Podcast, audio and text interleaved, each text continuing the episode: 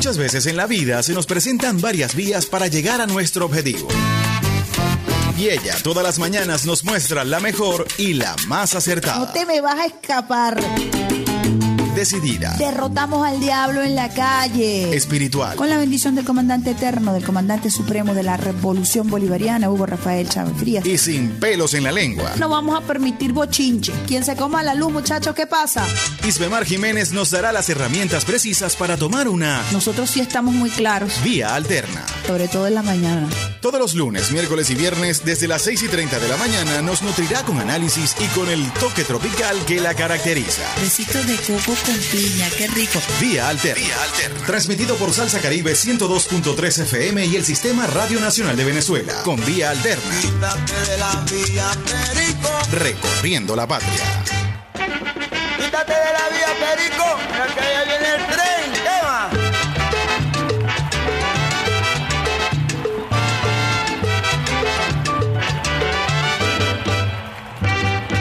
Quítate de la vía Perico.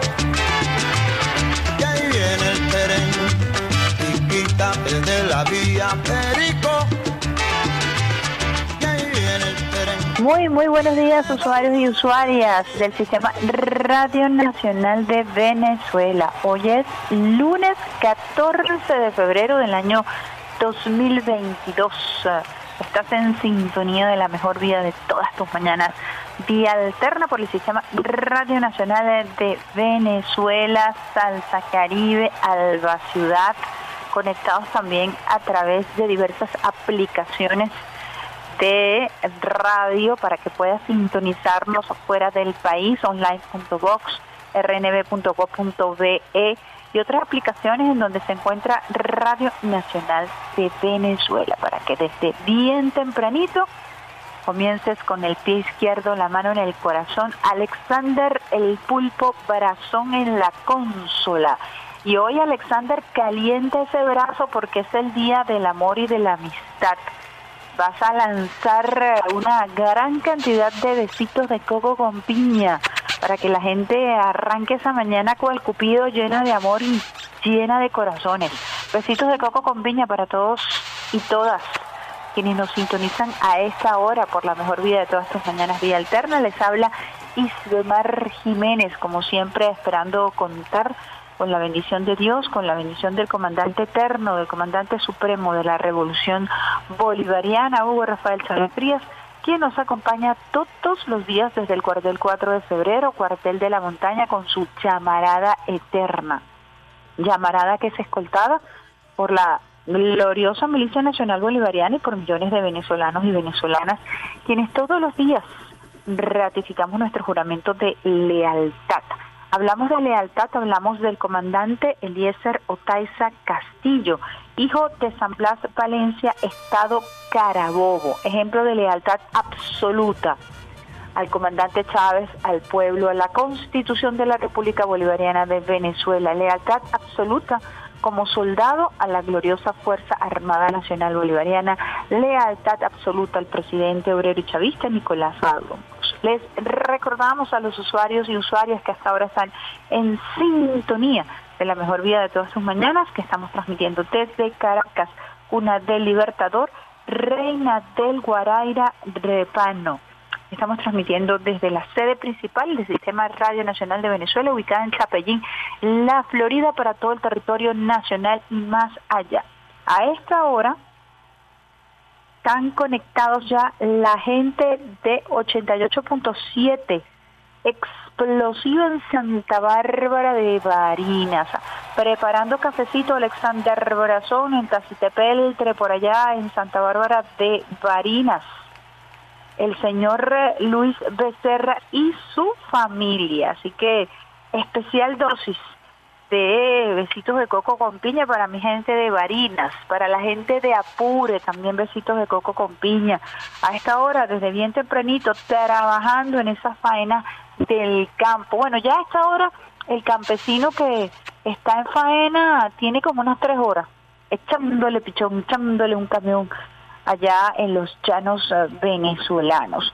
Nosotros desde aquí, desde Caracas, los acompañamos hasta, a través de RNB Los Llanos, RNB Portugués, RNB Región Central, RNB Anzuategui, RNB Zulia y RNB Táchira, además de 80 señales en todo el territorio nacional, abrazados a través de las ondas hercianas, llevándoles a ustedes buena música, mejor información. Hoy nuestra selección musical está preparada para los enamorados y, y las enamoradas, enamorados de la vida fundamentalmente enamorados y enamoradas de nuestra patria. Ese es el amor, enamorados y enamoradas de nuestra madre, de nuestro padre, de la familia, de las cosas hermosas, de las cosas que nos gustan, las cosas que nos hacen felices. Muy importante siempre tener esas hormonas de la felicidad lo más elevadas posibles para poder enfrentar las dificultades, los retos y las adversidades. Así que hoy vamos a compartir una selección musical caribeña propia de este día para que estés en sintonía, no solamente con Vía Alterna, sino para que estés en sintonía durante todo el día de el amor. Más allá de que estas fechas siempre suelen explotarse desde el punto de vista comercial, no necesariamente usted lo tiene que enfocar por esa vía.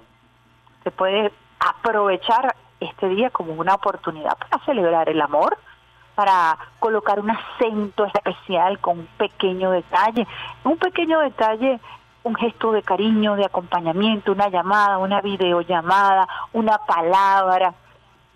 Eso es importante, eso es importante, cultivar el amor, cultivar la amistad, cultivar las relaciones personales, laborales, por más eh, eh, complicado que eso sea, porque somos seres humanos, importante es que nosotros tengamos ese espíritu, así que brazón, lánzate una lluvia ahí de besitos de coco con piña para nuestros usuarios y usuarias. A ver, ¿no escucho? Ajá, ahí está esa lluvia de besitos de coco con piña bien dulcita para arrancar la mañana, con un cafecito caliente que segundo el, el indio del sur ya está preparado escuchando vía alterna. Está Rafaela Romero en el teclado llevando las redes sociales. Por allí también se encuentra Rafael, Rafael Joshua Madrid, quien es nuestro jefe de seguridad y transporte, pero que también está ya a punto de graduarse de periodista. Y en Radio Nacional de Venezuela todos hacemos de todo.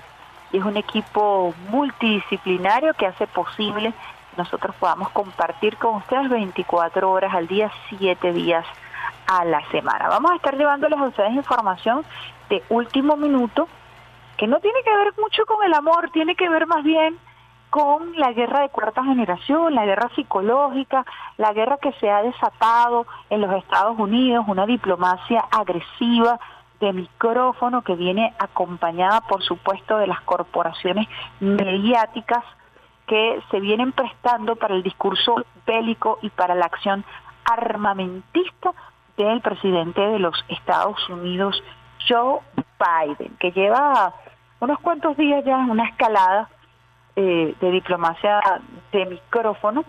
El presidente número 46 de los Estados Unidos ha decidido a través de las redes sociales, a través de declaraciones algunos medios de comunicación, poner al mundo en vilo a propósito de una presunta invasión que estaría preparando Rusia en contra de Ucrania. Este fin de semana, esa diplomacia de micrófono, esa guerra de cuarta generación se ha intensificado eh, al punto de que, por ejemplo, Japón ha decidido sacar su personal diplomático de Ucrania.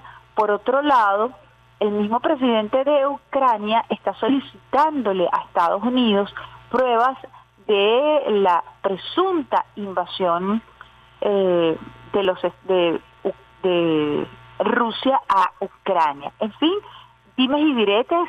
Joe Biden ha pedido hablar con el presidente Putin, Joe Biden ha hablado vía telefónica con el presidente de Ucrania. Todo esto se ha hecho a la luz de la opinión pública y eh, buscando generar una situación de terror y de tensión a la mejor eh, forma de la guerra la guerra fría en donde constantemente había una tensión mundial eh, sobre una posible guerra nuclear.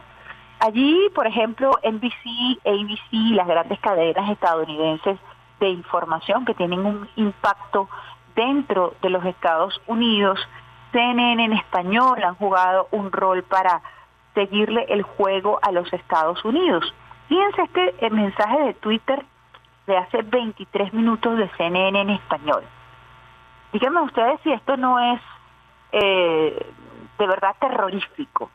Si el presidente de Rusia, Vladimir Putin, ordena que sus tanques entren a Ucrania, enviaría ondas de choque en todo el mundo y desencadenaría en Estados Unidos una de las peores y más peligrosas crisis de seguridad nacional desde la Guerra Fría. Imagínense que una cadena como CNN, que tiene sus tentáculos en todo el mundo, escriba este tipo de mensajes a través de la red social Twitter. Es decir, que Rusia se estaría convirtiendo en una amenaza mundial. ¿Qué tipo de provocación es esta?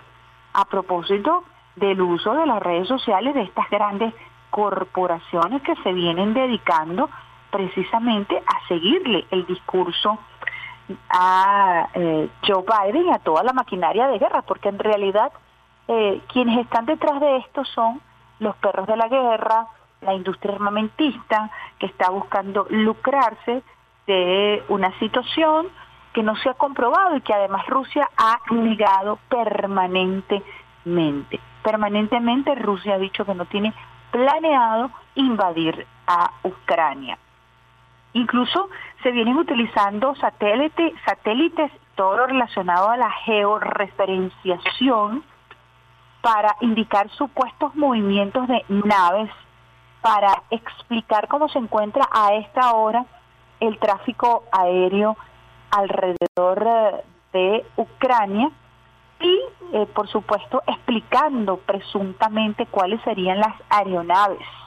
Por ejemplo, esta noche dos C-17 de la USAF vuelan de Estados Unidos a Polonia con tropas y suministros militares. El canciller alemán pide a Rusia, según la agencia France Press, señales inmediatas de descalada en Ucrania.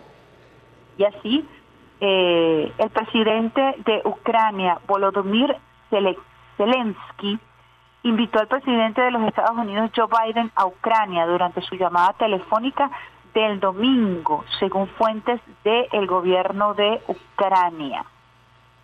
Es la información, todas las agencias internacionales a esta hora se están abocando a precisamente tocar este tema, toda la atención mediática de las grandes corporaciones está ubicada en explicar la presunta invasión de Estado de Rusia, yo digo Estados Unidos a cada rato porque realmente la invasión a esta hora eh, eh, mediática de del terror de guerra de cuarta generación la está iniciando Estados Unidos y sus aliados en la OTAN.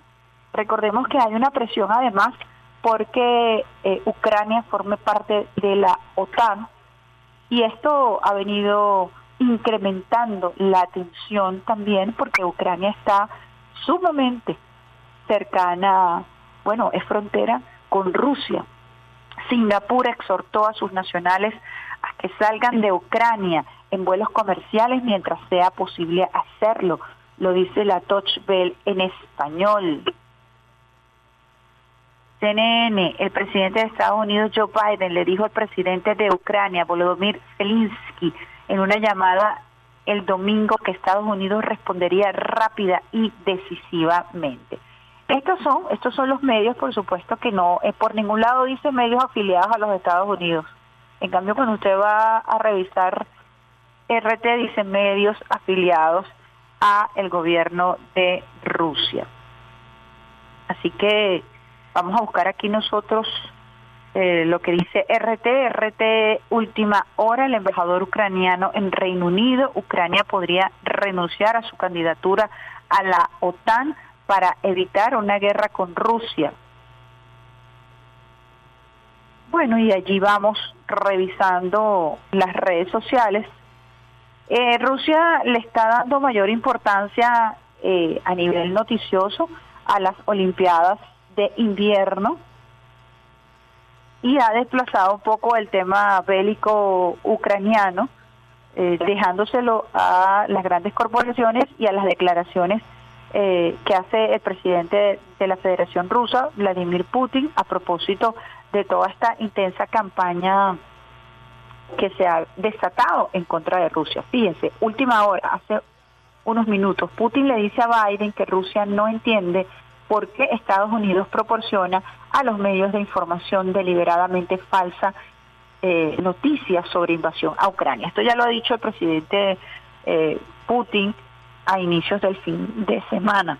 Rusia anunciará pronto las medidas que tomará tras analizar las respuestas de Estados Unidos y de la OTAN a sus propuestas de garantía de seguridad. Eso ha sido, eh, estas han sido la postura en las últimas 48 horas aproximadamente de Rusia frente a esta campaña intensa de los Estados Unidos en contra de Ucrania. Nosotros vamos a nuestra primera pausa musical. Les voy a, estar eh, compartiendo información acerca de este caso para que entendamos desde el punto de vista de la geopolítica qué es lo que realmente está ocurriendo a esta hora y qué es lo que ha venido ocurriendo en las últimas horas a propósito de esta matriz perversa que ha tratado de extender Estados Unidos y sus aliados en la OTAN en contra de eh, Rusia. Nosotros allí tenemos a Alexander Brazón preparado ya dispuesto a lanzar estos temas. Hoy día del amor y de la amistad, venimos preparados con una selección muy, muy, muy sabrosita para que compartas con nosotros aquí en Vía Alterna. Lo vamos a hacer con el conjunto Chanel, uno de mis temas favoritos. Tú no te imaginas.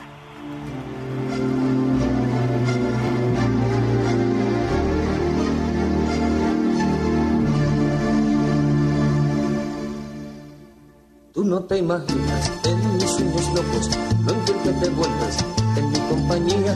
Tú no te imaginas las cosas que olvidas por sentirte mía. Ni te lo imaginas, te lo imaginas que mis manos pueden dibujar tu cuerpo sin haber pecado. Yo tengo en mi boca sabor de tu boca y no te he besado. Ni te lo imaginas cuando conversamos que tu gran amigo es tu enamorado. Ni te lo imaginas cuando nos miramos en cualquier momento.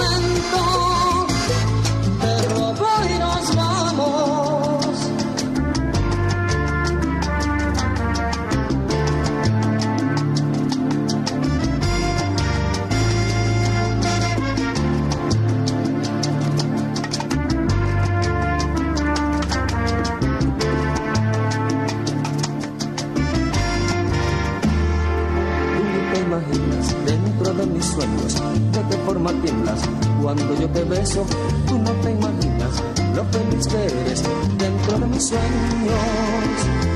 Ni te lo imaginas, ni te imaginas en mi pensamiento cómo te desesperas por una caricia. Tú no te imaginas cómo te liberas en mi pensamiento. Ni te lo imaginas, lo imaginas que mis manos pueden dibujar tu cuerpo sin haber pecado, que tengo en mi boca sabor de tu boca y no te he besado. Y te lo imaginas cuando conversamos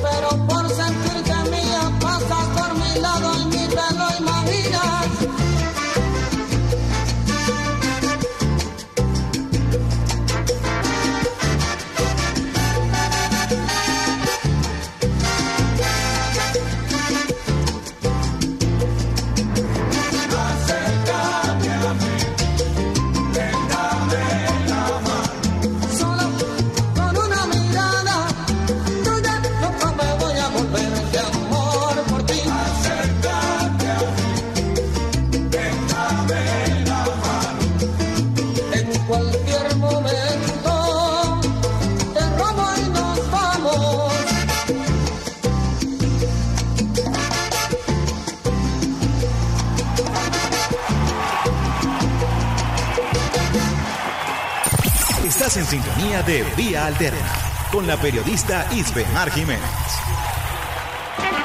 Quítate de la vía, Perico, porque allá viene el tren. ¿Qué va? Tú ni te imaginas que estamos uh, aquí, pendientes de ti, hoy día del amor, de la amistad, con esta selección musical que hemos escogido preparado para todos ustedes, usuarios y usuarias del Sistema Radio Nacional de Venezuela, de Salsa Caribe, de Alba Ciudad, abrazaditos a través de las ondas hercianas. Feliz Día del Amor y de la Amistad, Alexander Brazón, caliente ese brazo, ¿vale? Lanza esa lluvia de besitos de coco con piña que llegue a todos los rincones y más allá de la República Bolivariana de Venezuela, para todos aquellos que hasta ahora nos están sintonizando hoy día del amor y de la amistad, con buena música, mejor información. Levántate tempranito para ir a trabajar, para llevar a los niños y a las niñas al colegio en sintonía de la mejor vida de todas tus mañanas, vía alterna. En la consola, Alexander Barazón y quien les habla, Stories de Mar Jiménez. Por ahí todavía se encuentra David o ya salió de guardia. Saludos a nuestro operador David que estaba de guardia este fin de semana y está apoyando Hiper Prado, nada, Guarabale.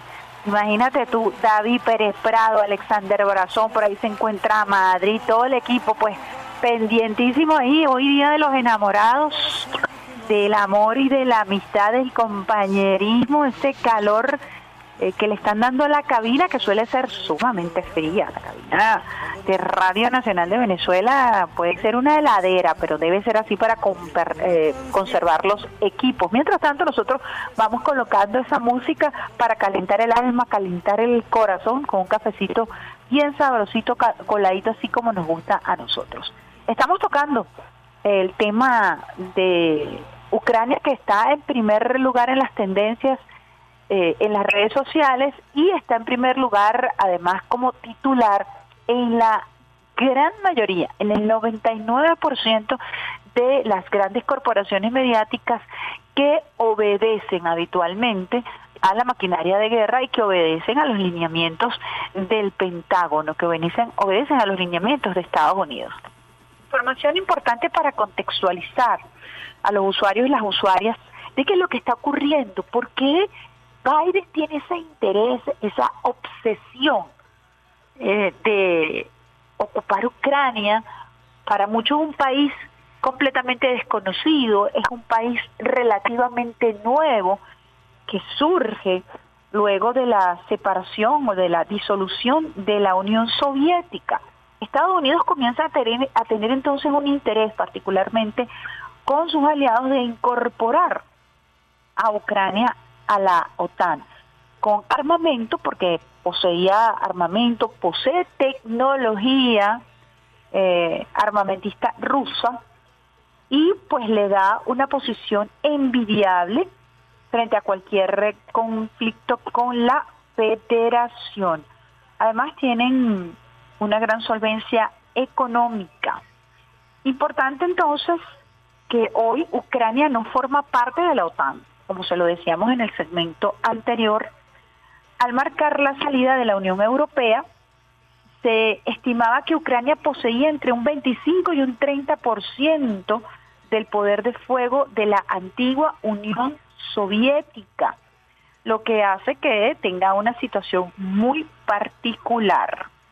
Ucrania también cuenta con la salida al Mar Negro, lo cual le permitiría una línea de abastecimiento de suministros a, OTAN, a la OTAN y a Estados Unidos, a sus aliados, durante una invasión a Rusia. Esta es una visión eh, que ha sostenido Estados Unidos y que es prácticamente pública a propósito de la presión que está ejerciendo Joe Biden en este momento. El punto más importante, ojo, escuchen, levanten esa orejita bien.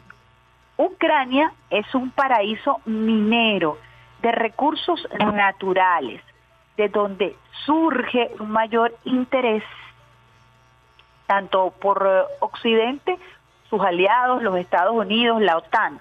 Ucrania cuenta con enormes cantidades o reservas de carbón, hierro, manganeso, azufre, sal, magnesio, grafito, titanio, caolín, níquel, mercurio, oro madera, petróleo, gas natural y otros. Puede decirse con certeza que los minerales más deseados para el salto tecnológico que está dando la humanidad se encuentran en ese territorio. Estados Unidos no hace nada que no tenga que ver con la política de saqueo de cualquier imperio. Invasión igual a saqueo, a dominación, a explotación de los recursos. Ucrania es eh, para los Estados Unidos literalmente la puerta trasera directa a Moscú. El actual eh, el país eh, es el más cercano al Kremlin, al Kremlin, pues Polonia se encuentra a más de 1.100 kilómetros de distancia. En fin, hay datos muy interesantes eh, que tienen que ver con la visión armamentista, la visión bélica, por ejemplo, una invasión en Moscú partiendo de Polonia eh, sería mucho más distante. Partiendo de Kiev, el recorrido se lograría de 43 a 48 minutos. En cambio, partiendo desde Polonia, se lograría entre 65 y 75 minutos. Eh, Ucrania cuenta con unidades aerotransportadas de combate, como los Sukhoi, los Antonov y otro tipo de tecnología, sobre todo también no se puede dejar de mencionar la flota marina, que es muy importante y que tiene que ver, como lo decíamos anteriormente, con la salida al Mar Negro. Hoy por hoy, dentro de las filas militares de Ucrania hay bastantes, innumerables funcionarios efectivos pro Rusia. Sin embargo, su servicio llega a su fin en los próximos años y cuando abandonen posiciones, esto le permitiría a los Estados Unidos lograr su penetración desde el punto de vista ideológico dentro de las Fuerzas Armadas de Ucrania, como lo han hecho en la mayoría de los países aliados, como lo han hecho en América Latina, en Chile particularmente, lo hacen en Colombia, lo hacen en Centroamérica, en Honduras ni hablar, que convirtieron a Honduras en una base militar, lo hacen hoy por hoy tristemente con lazo al poder en Ecuador, luego de que se había desmantelado eh, esa política eh, con la Revolución Ciudadana de Rafael Correa. En fin, eh, la colocación de bases militares y la penetración de la industria armamentista en Ucrania sería la situación ideal para los Estados Unidos. Importante información que compartimos con eh, em, ustedes usuarios y usuarias.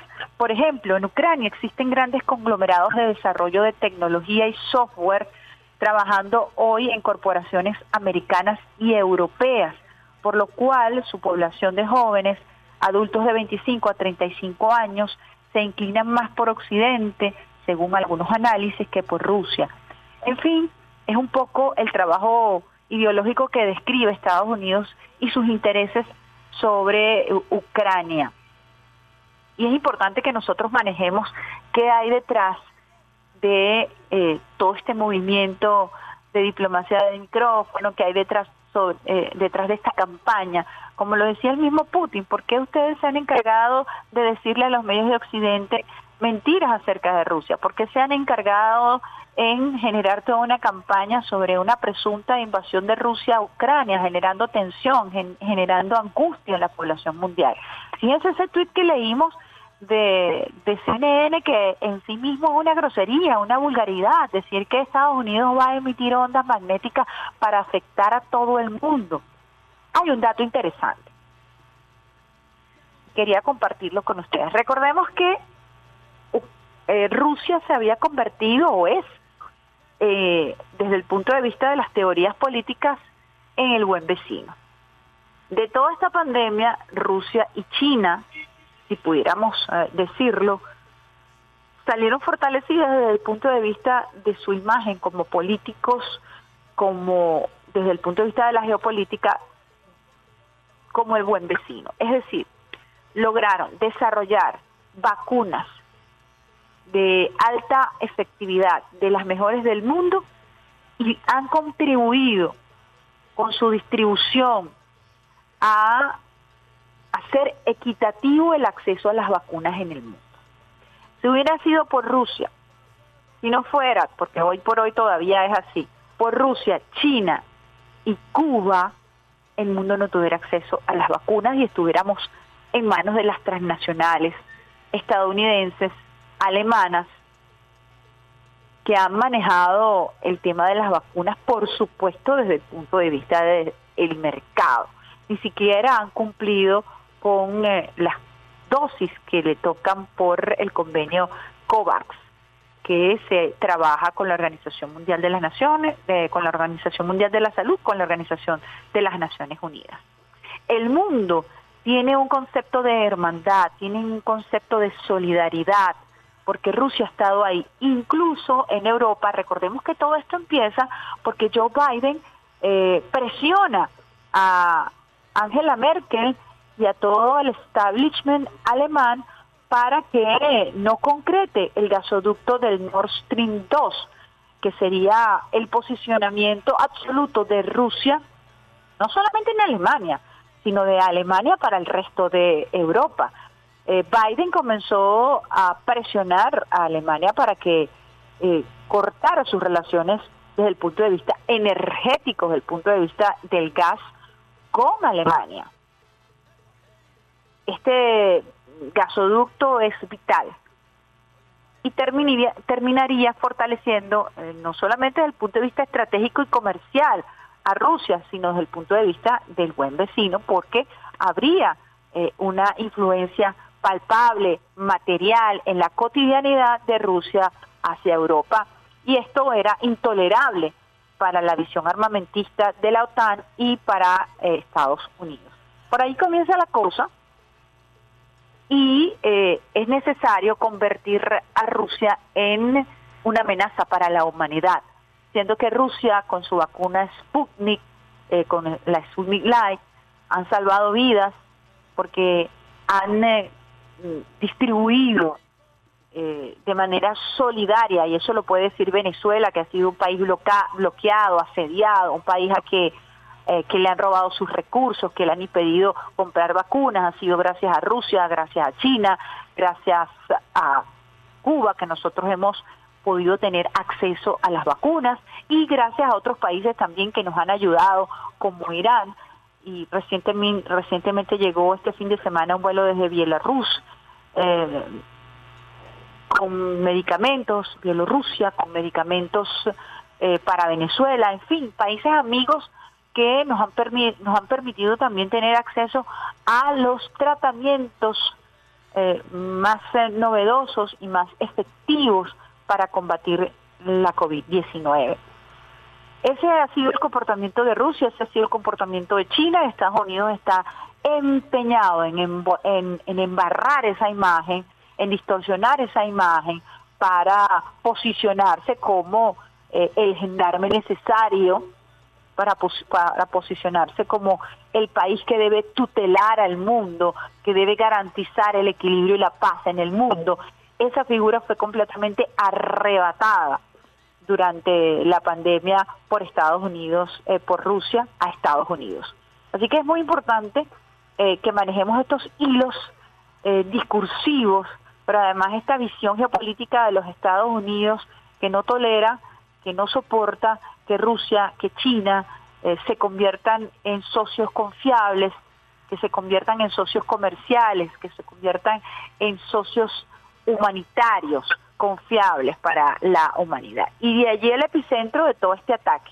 Entonces el ataque tiene dos objetivos, el objetivo de saqueo comercial, de hegemonía, y el objetivo, por supuesto, de derrumbar eh, la imagen positiva del buen vecino, eh, que tienen tanto Rusia como China en el mundo. Dos países, dos potencias económicas, militares, que le hacen mucho ruido, que hacen coco a los Estados Unidos. Vamos con nuestra segunda pausa musical cuando son las 7 y 43 minutos, hoy día del amor y de la amistad. Lo vamos a hacer con Me fascina esta mujer de Ormar Alfano y el regreso mucho más de la mejor vía de todas tus mañanas. Dierte. noche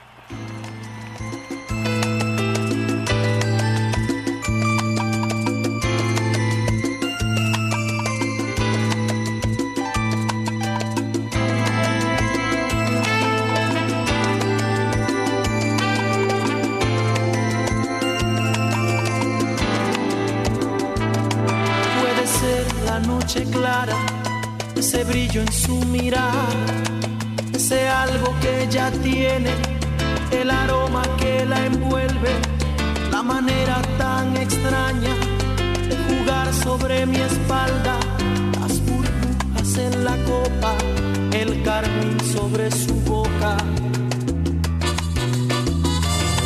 Puede ser la fantasía que ahora pasa por su mente de repente, el color de su vestido, ese talle sobre el vientre, esta música en el aire, ese algo que enloquece. Me fascina esa mujer cuando asume su papel en el juego del amor la manera tan sensual a la hora de insinuar que la llene de pasión. Me fascina esa mujer, su manera de querer me ha robado el corazón, mi amor. Me fascina esa mujer cuando asume su papel en el juego del amor.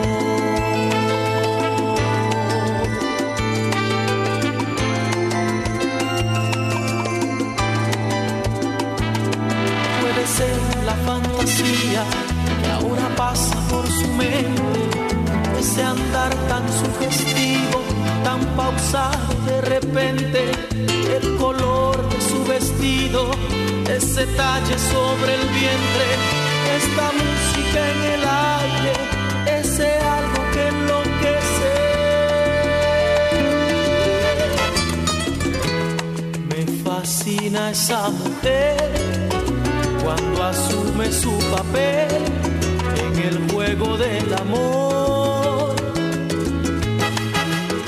La manera tan sensual a la hora de insinuar que la llene de pasión. Me fascina esa mujer, su manera de querer me ha robado el corazón, mi amor. Me fascina esa mujer cuando asume su papel en el juego del amor.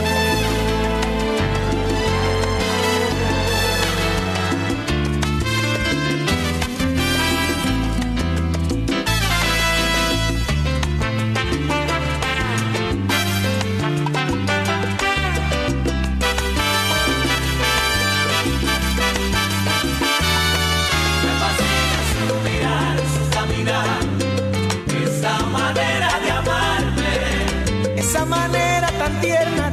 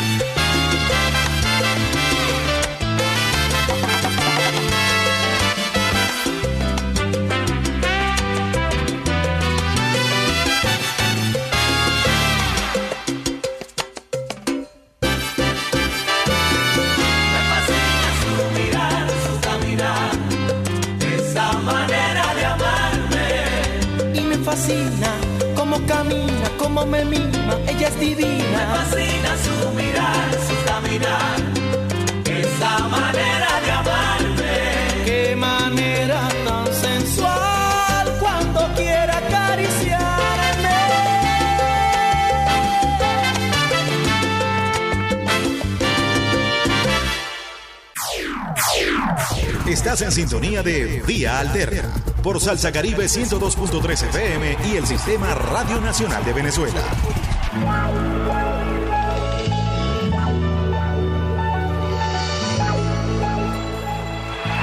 Hay una canción muy vieja, vieja, vieja, que mi papá la cantaba, yo era niño. Y hace poco yo la escuché. Por el amor de una mujer, he dado por cuanto fui, lo más hermoso de mi vida. Ya se me olvidó, ya yo ni canto. Más todo el tiempo que perdí, ha de servirme alguna vez, cuando se cure bien mi herida. Por el amor de una mujer he dado todo cuanto fui, lo más hermoso de mi vida. Más ese tiempo que perdí ha de servirme alguna vez cuando se cure bien mi herida. Yo bailaba, yo bailaba pero en un ladrillito. Por el amor de una mujer he dado todo cuanto fui, lo más hermoso de mi vida. Todo el tiempo que perdí ha de servirme alguna vez cuando se cure bien mi herida.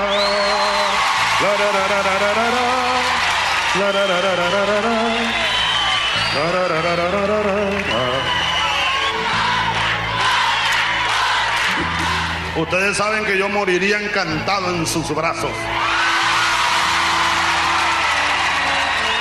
La culpable de que yo cante mucho así, mi abuela, porque ella me ponía a cantar, Huguito, cante. Yo me metía al baño por allá, el baño era en el patio.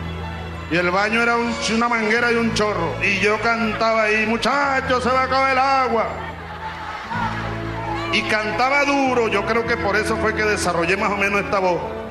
Porque como a una cuadra y media vivía una muchacha muy bonita que se llamaba Coromoto. Nunca se me olvida, Coromoto. Y yo cantaba duro para que Coromoto me oyera.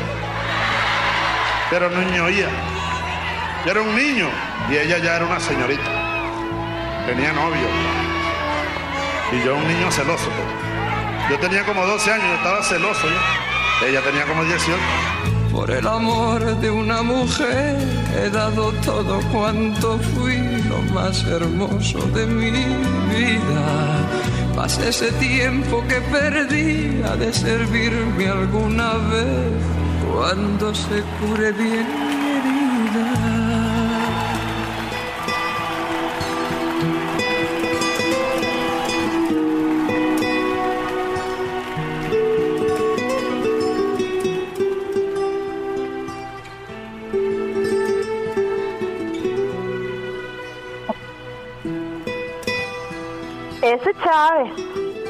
gran enamorado, el enamorado de la vida, de la patria. Ese hombre que le cantó a toda Venezuela, incluso para despedirse nos cantó, y cuya melodía se encuentra en nuestros corazones y que hoy recordamos con muchísimo cariño, con muchísimo amor, como un padre, como la guía, como un compañero, como un maestro, como un como el hombre que nos inspiró y nos inspira a continuar batallando y luchando por la patria. Ese es Chávez cantando eh, por el amor de una mujer. Ese es el Chávez que llevamos en nuestro corazón, con nostalgia a veces, pero con muchísimo amor, muchísimo amor. Y para él también nuestro tema, nuestras canciones, nuestro trabajo del día a día, siempre se lo dedicamos al comandante Chávez, eh, quien tanto amor nos dio. Dio su vida por amor, dio su vida por nosotros, por los venezolanos, por el mundo entero, por un concepto de paz, por la multipolaridad, por la reivindicación de todos los pueblos oprimidos del mundo. Así que hoy, Chávez, besitos de coco con piña desde aquí, que lleguen al cuartel de la montaña y más allá.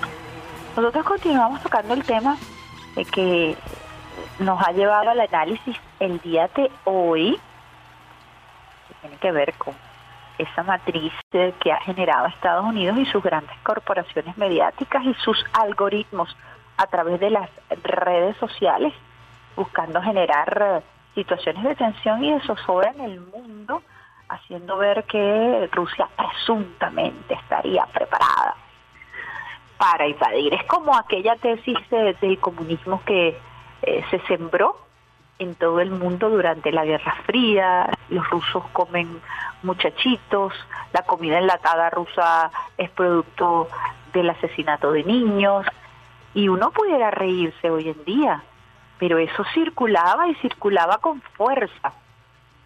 Los comunistas asesinos de niños y todas esas campañas como la campaña de Peter Pan, la operación Peter Pan, que fue nefasta, nefasta, nefasta en Cuba, que tiene que ver eh, un poco con las campañas de migración eh, forzosa o forzada que se implantaron aquí en Venezuela eh, y que todavía se aplican con menor contundencia o con menor, no con menor contundencia, con menor efectividad.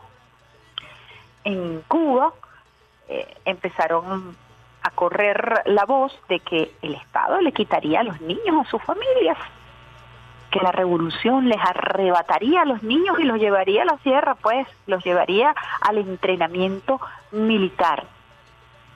Cualquier cantidad de familias enviaron a sus hijos a los Estados Unidos y hubo un proceso de desmembramiento terrible para la familia cubana, producto de esta operación de guerra psicológica que tiene heridas profundas aún, tanto en el cubano que es descendiente en Miami como el cubano que se quedó en la isla. Y son heridas emocionales, antropológicas, sociológicas, que quedan en los países a propósito de estas prá- prácticas nefastas de los Estados Unidos que hemos vivido los venezolanos en carne propia, que estamos viviendo los venezolanos en carne propia cuando desde los países satélites se promovió eh, una migración producto de factores económicos eh, delicados, graves en nuestro país y que terminaron después generando una terrible xenofobia en contra de la venezolanidad.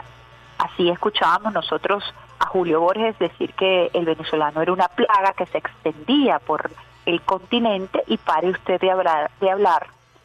Yo siempre he sido radical y mi postura, mi opinión personal es que a estos personales hay, eh, hay que a estos personas hay que quitarles la nacionalidad venezolana. No sé cuál es la que van a asumir ni me interesa, pero personas que han promovido las sanciones, el odio en contra de nuestros compatriotas no pueden llamarse venezolanos, no pueden ser venezolanos. No sé si eso, si existe hoy por hoy, no tengo el detalle de, una legislación que, que permita eso, pero a ellos deberían arrebatarle la nacionalidad, porque estás atentando en contra del gentilicio y en contra de tus compatriotas.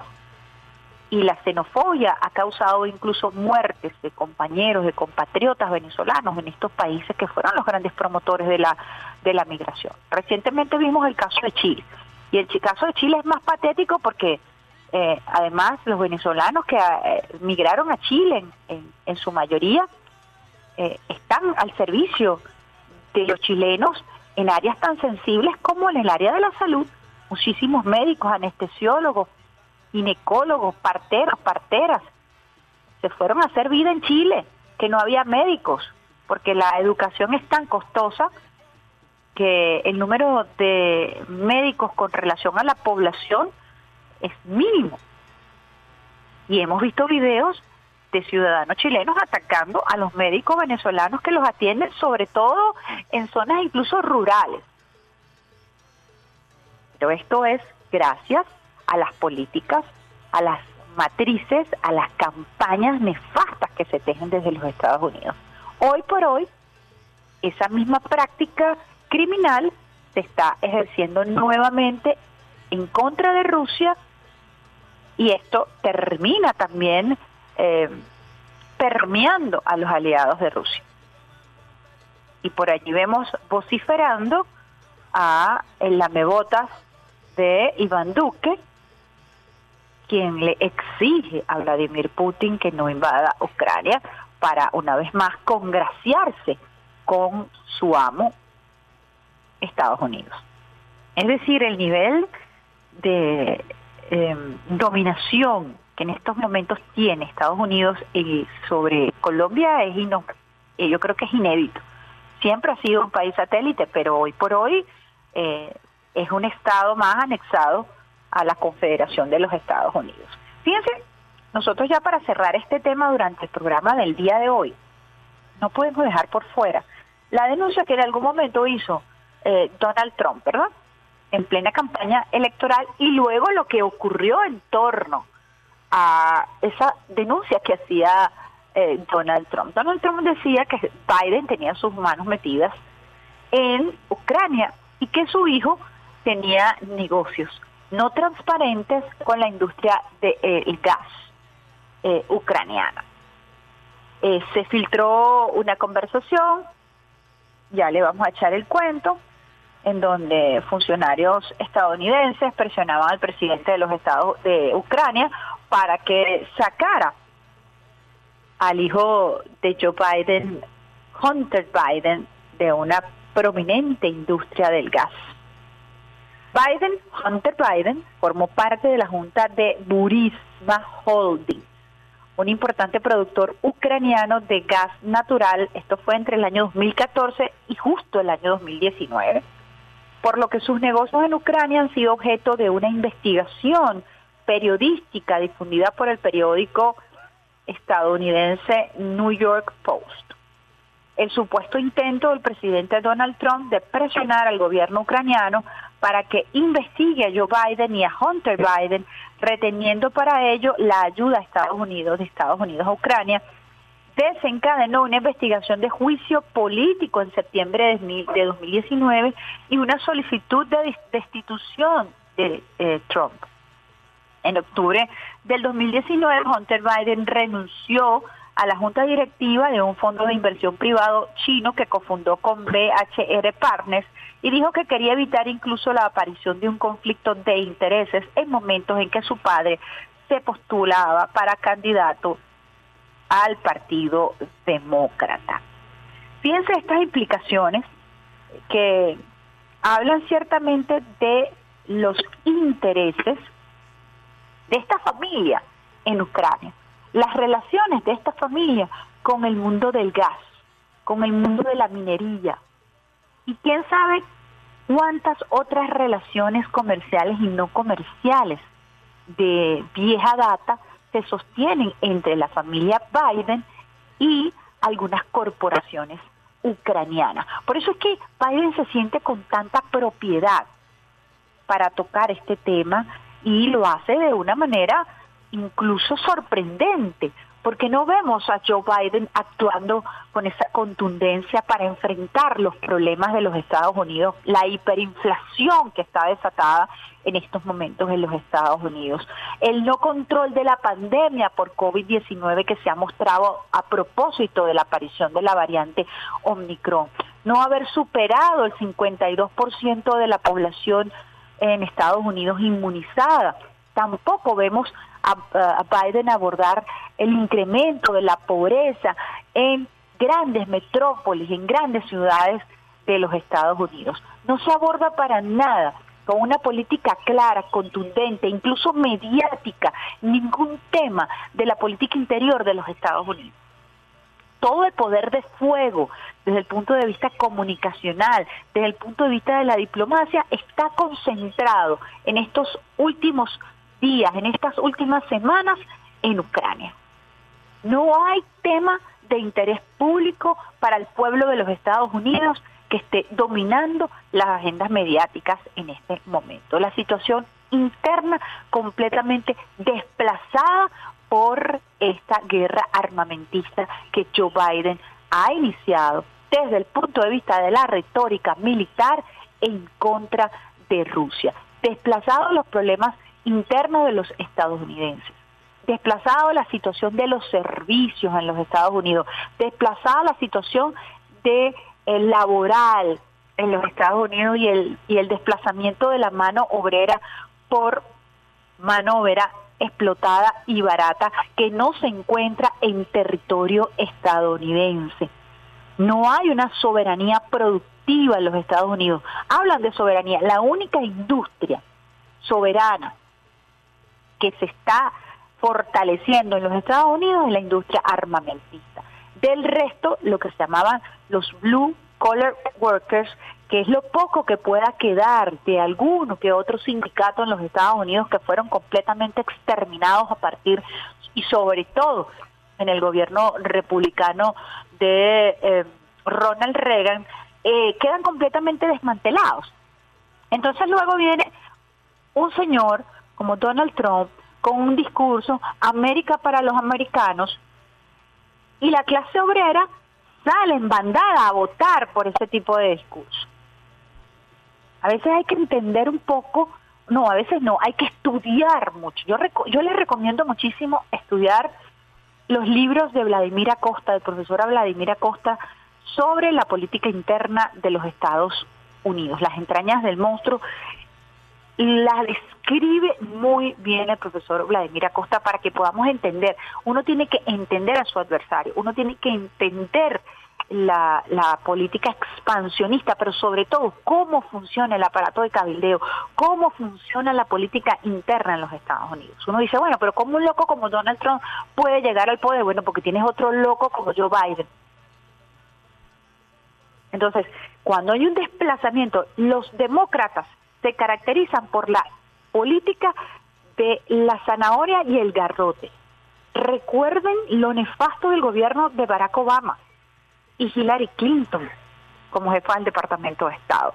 Y las acciones militares guerra, de guerra que se impusieron. Es Barack Obama quien declara a Venezuela como una amenaza en el año 2015 y comienza a arreciar la política de persecución y de sanciones en contra de Venezuela.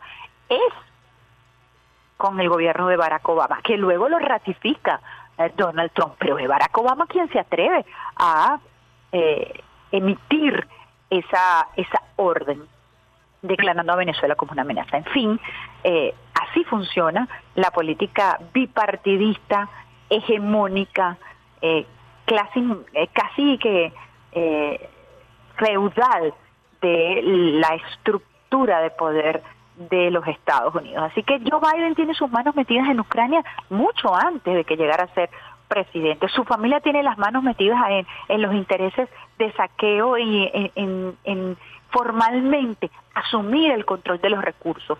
No sé, a lo interno habría que estudiar la política interna ucraniana, cómo es esto visto. Sí sabemos que Rusia tiene una profunda influencia en una gran parte de la población eh, ucraniana que incluso habla ruso, que incluso tiene costumbres rusas, y ya vimos nosotros cómo incluso algunos eh, sectores han eh, proclamado su deseo de anexarse a la Federación Rusa porque están culturalmente, étnicamente, biológicamente emparentadas con Rusia. Así que eso no es nada fácil, eh, incluso desde el punto de vista antropológico, desde el punto de vista de la etnia, desde el punto de vista sociológico, eh, la situación en Ucrania no es para nada fácil, por eso es que hemos visto al presidente ucraniano en los últimos días eh, dar explicaciones, eh, pero también pedírselas a los Estados Unidos, qué es lo que realmente está ocurriendo, el tipo como que culipandeando, ¿no? Porque sabe que a, nivel interno la situación tampoco le es muy muy fácil y es muy sencillo porque estaría él yendo en contra de su propia historia y en contra de su propio pueblo y pudiera estarse fomentando situaciones de una pre-guerra civil en Ucrania a propósito de todo este menjurje que está tratando de montar Joe Biden. Yo quería hacerles como un análisis desde el punto de vista periodístico, como lo estamos haciendo ahora, habría que luego centrarse en un especialista, en un internacionalista que nos diera los detalles, lo vamos a tener en, en, los próximos programas, pero sí es muy bueno para que usted no se deje embaucar, para que usted eh, arranque con el pie izquierdo y la mano en el corazón, como decimos en vía alterna, y tenga una contextualización de lo que está ocurriendo cuando tenga acceso a las redes sociales y entonces les lleguen las notas de las grandes agencias, de AP, de AFP, le llegue la nota de Bloomberg. Bloomberg aseguró, dijo con fecha y todo, pues, fecha y todo, que para el próximo 16, por allí, se iba a dar la invasión. así con datos precisos. Sabe, e incluso tiene más precisión que el propio Departamento de Estado, Bloomberg tiene más precisión que incluso eh, todo el cuerpo de inteligencia de los Estados Unidos. Eh, cuando usted le llegue ese tipo de noticias, usted entienda qué es lo que se está jugando allí, cuál es la estrategia y para quienes no conocieron la Guerra Fría entre Estados Unidos y lo que era la, lo que era la Unión Soviética, pues entiendan un poquito de qué se trata todo este discurso que todavía queda remanente en algunos países del mundo en contra de Rusia, en contra del comunismo, generando incluso situaciones de ataque y de xenofobia. Estados Unidos es experto en ese tipo de políticas como lo hemos descrito. Vamos a una pausita musical y lo vamos a hacer con un clásico. Nada sin ti de Jer con Jerry Rivera. Y al regreso mucho más de la mejor vía de todas tus mañanas, vía alterna.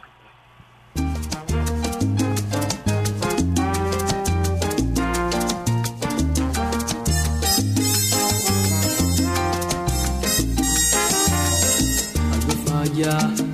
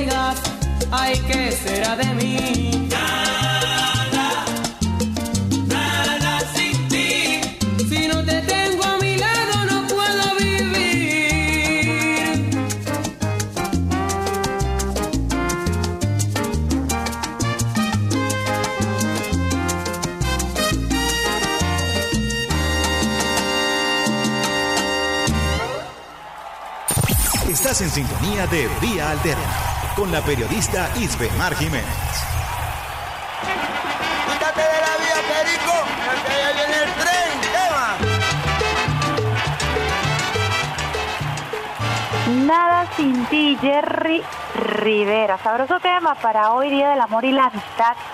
Compartiendo con ustedes, usuarios y usuarias, en la mejor vida de todas sus mañanas, vía alterna. Alexander Brazón, prepárame ese brazo para darles una lluvia de besitos de coco con piña a todos aquellos que están en sintonía hoy, 14 de febrero del año 2022 combinando buena música, mejor información. Les habla Isbemar Jiménez con energía, buena energía para arrancar esta semana. Lluvia, besitos de coco con piña, cafecito colado y un excelente invitado. Tenemos al hilo telefónico a Sandino Primera. Besitos de coco con piña para ti, Sandino. Qué rico, igualmente, mi amor, para ti y para todo el equipo de Radio Nacional y toda tu audiencia, nuestra audiencia. Después de esa canción tan rica, de pana que Jerry Rivera, eh, uno se vaya al, mom- a la, cuando uno medio ponía la luz tenue de la sala y uno bailaba un poquito más pegadito. Es verdad. eh, Jerry a todo volumen, claro. Mira, la primera vez que yo escuché a Jerry Rivera fue en San Agustín. Y yo me fui por una fiesta, para mí las mejores rumbas, las, las mías, las salseras, han sido en San Agustín. Pues he tenido, me imagino que las tuyas en el Valle, no sé, Sí, me sí, contarás. definitivo, en el valle. Pero bueno, y ah, me agarra aquel negrote así, véngase para acá a bailar Jerry Rivera, y bueno, yo quedé un solo taco, pues. Impacto total, me hiciste recordar ese, ese, ese momento. Qué rico. A propósito del Día del Amor y la Amistad, Sandino, ¿cuál es tu tema favorito del amor? Verga. ¿Cómo tú me haces esa pregunta? Imagínate, mi amor, yo soy un despechado, un melancólico, perdido eterno. Nací así, o no sé, así me crié de muy chiquitico. Pero hay tanta, hay una, eh, bueno, hay canciones hermosas. Eh, Juan Luis Guerra, se me viene a la mente, hay una canción que la, la interpretó fue Luis Miguel, hasta que me olvide, para mí es una de las canciones más hermosas Espectacular. de, de habla hispana, eh, estar cerca del riachuelo, de Ali Primera, es una de las canciones más eh, eh, románticas, más hermosas, eh, es, es como muy sublime a la vez es poderosa, o sea, imagínate, quisiera besar tu cuerpo y estar cerca del riachuelo, o sea, ahora, mano, eh, claro, ahí me pusía un poco más erótico, pero eh, es amorosa. Pero es ¿no? amor. Es amor, es amorosa. Este, eh, por ahí va la cosa, por- pero son muchas, son demasiadas. eh, eh, siempre ha estado ahí el amor en, en mi vida, siempre, y está. Tú sabes que, que es un hombre muy amoroso, sin embargo, yo lo escuchaba de una entrevista que le hicieran a tu mamá, creo que estabas tú, eh, sí, tú y tu mamá con Ernesto Villegas, y para mí fue una entrevista extraordinaria, hermosa, porque allí además Sol contó detalles de, de su enamoramiento con, con tu papá, y, y- bueno, eh, toda esa esos detalles que quizás son desconocidos para muchos, ¿no? Pero eh, eh, fundamentalmente la canción de Lee es amorosa, aunque no sea romántica, ¿no? Y me gustaría hablar un poquito de eso, eh, porque el canto revolucionario o el canto eh, que te llama a la reflexión siempre se hace desde el amor. Sí, es así. Eh, por eso tiene tanto sentido cuando Ernesto Guevara decía que, que aún corriendo de palabras más, palabras menos, ¿no? Que él, él, él sabía que era un riesgo a lo mejor vestido de oliva, vestido de, de militar, con armas eh, terciadas en el cuerpo de hablar de, de, de lo amoroso, que, que era la condición de un revolucionario y que el revolucionario, eh, eh, a riesgo de sonar ridículo o de parecer ridículo, eh, lo movía sobre todo, era una, una, una sensación o, un, impulso amoroso, ¿no? era lo que nos movía, entonces a, veces confundimos el, lo baboso, eh, el romanticismo baboso, empalagoso, eh, expresivo, gestual todo el tiempo, creemos que es es la expresión de amor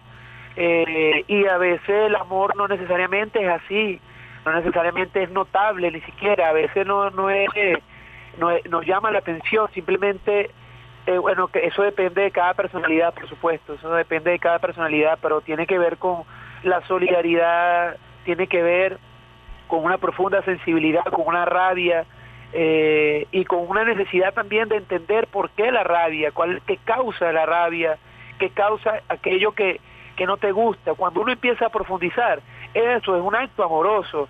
No es simplemente quedarte con la rabia de las vísceras, ¿sabes? Coño, ¿por qué pasa esto? Qué rabia que la gente está haciendo cosas. Entonces, eh, eh, ¿sabes? Cuando uno se acuerda de aquella época de, la conciencia despertándose, ¿por qué el 2002? Fíjate, un país detenido. O sea, eh, empezó en nuestras generaciones a, crecer la profundidad del amor, el amor a buscar, a ir más allá. Entonces, bueno, yo, yo siento eso, pues.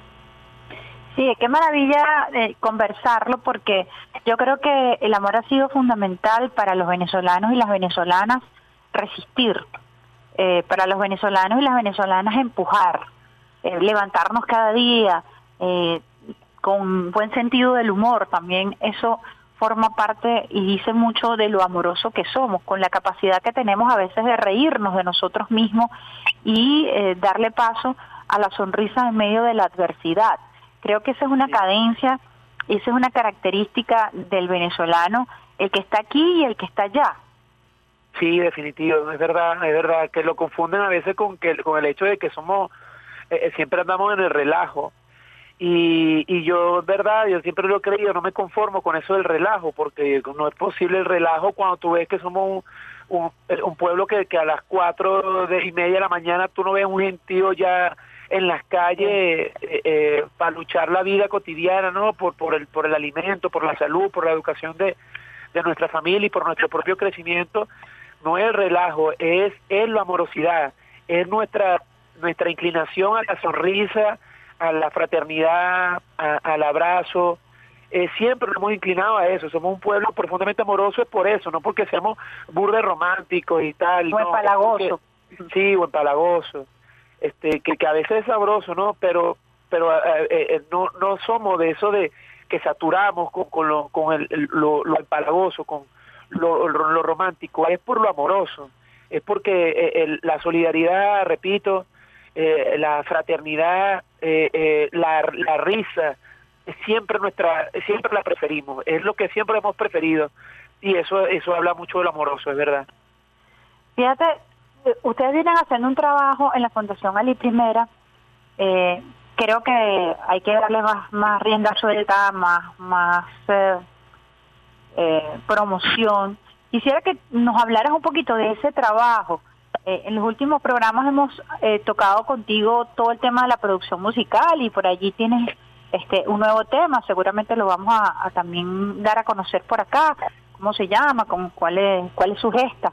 Pero vienes haciendo un trabajo con la Fundación Ali Primera y es muy muy bonito porque además tuvo una ebullición importante con los 80 años, Ali canta, y a 80 y cantando, eh, y que el presidente Nicolás Maduro Moros además dijo que era el año de Ali, el año pasado y este año.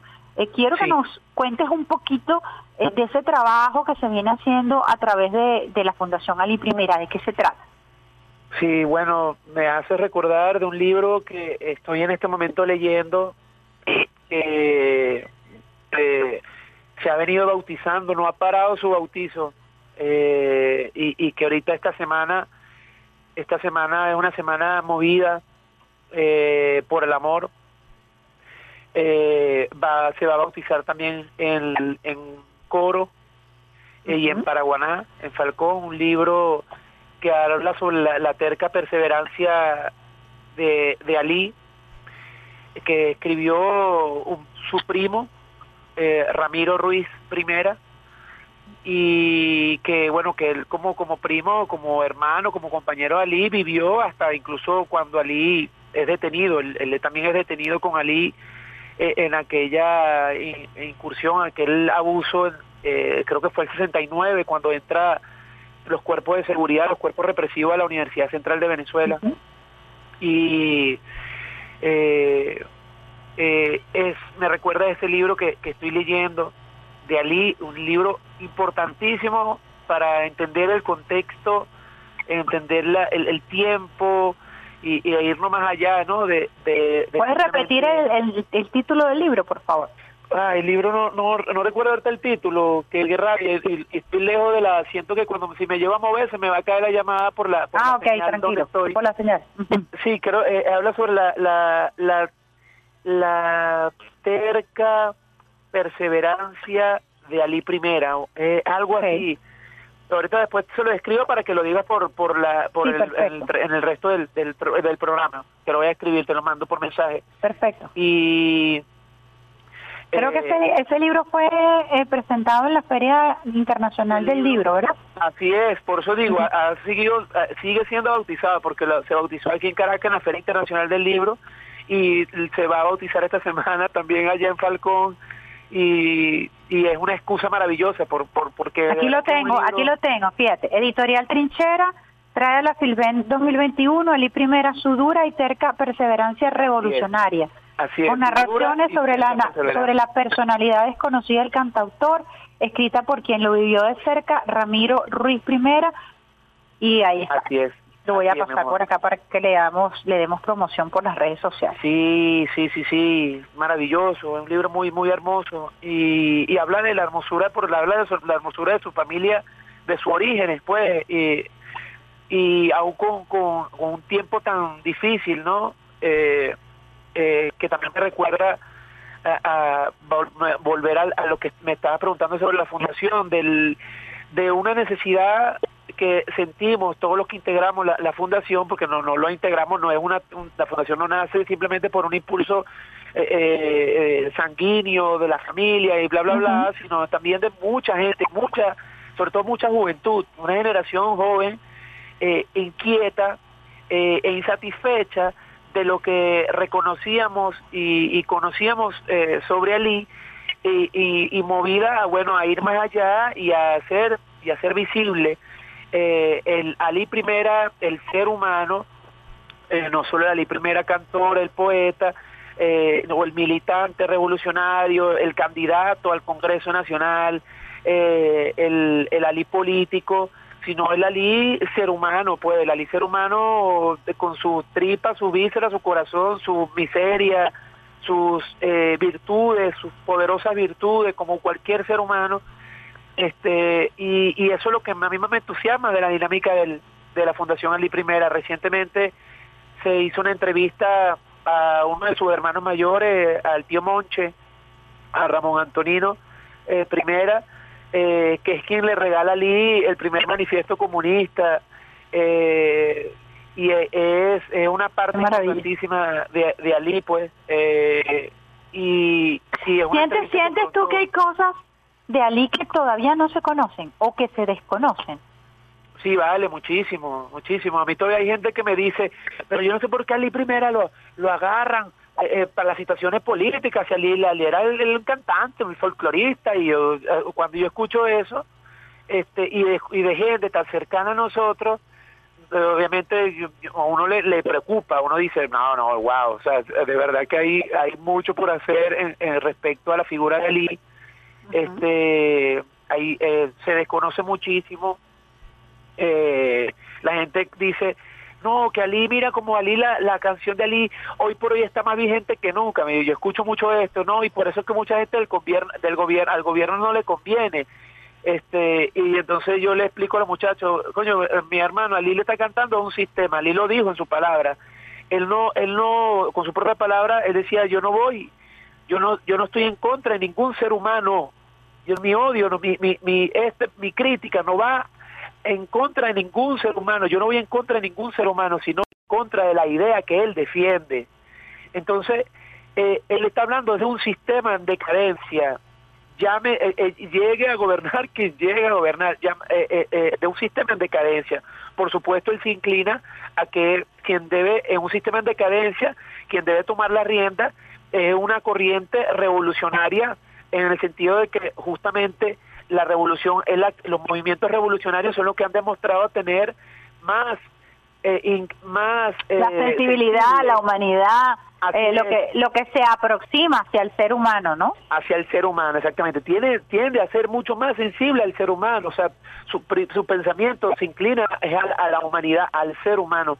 Entonces, eh, claro, cuando yo escucho todo esto y que la gente muchas veces lo, lo, lo repite, eh, eh, sí, sí siento que, que claro, que se desconoce muchísimo todavía de Ali.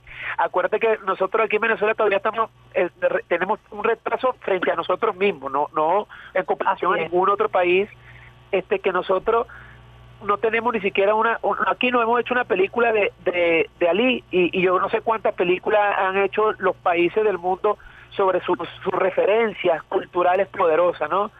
Eh, Sí, a nosotros nos ha costado mucho y creo que, que ha sido un impulso interesante en los últimos tiempos porque nos ha costado mucho además identificar nuestros propios referentes, porque recuerda que precisamente ese sistema te los roba o los secuestra.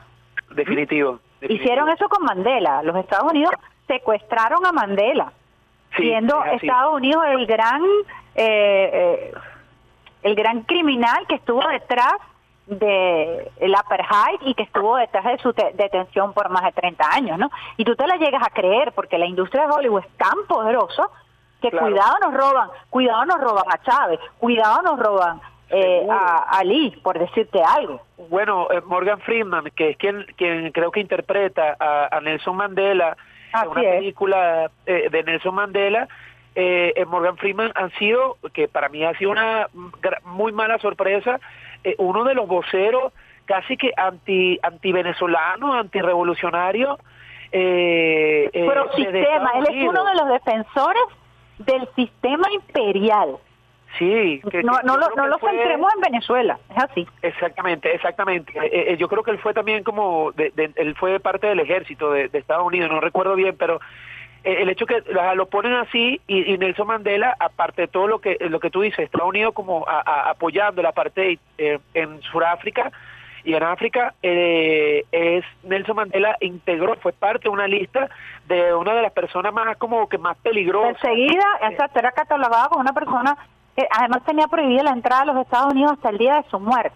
Sea, una locura, mano, una locura. Entonces sí, lo que tú dices tiene mucho sentido. En cualquier momento sale una película de, de, de Chávez, O de Ali. Hollywood, eh, o de Ali, o de Ali. Sería preocupante eh, no hacerlo, a- a- a- así no nos salga bien, ¿entiendes? Sí. Ah, Así no cumpla con los cánones.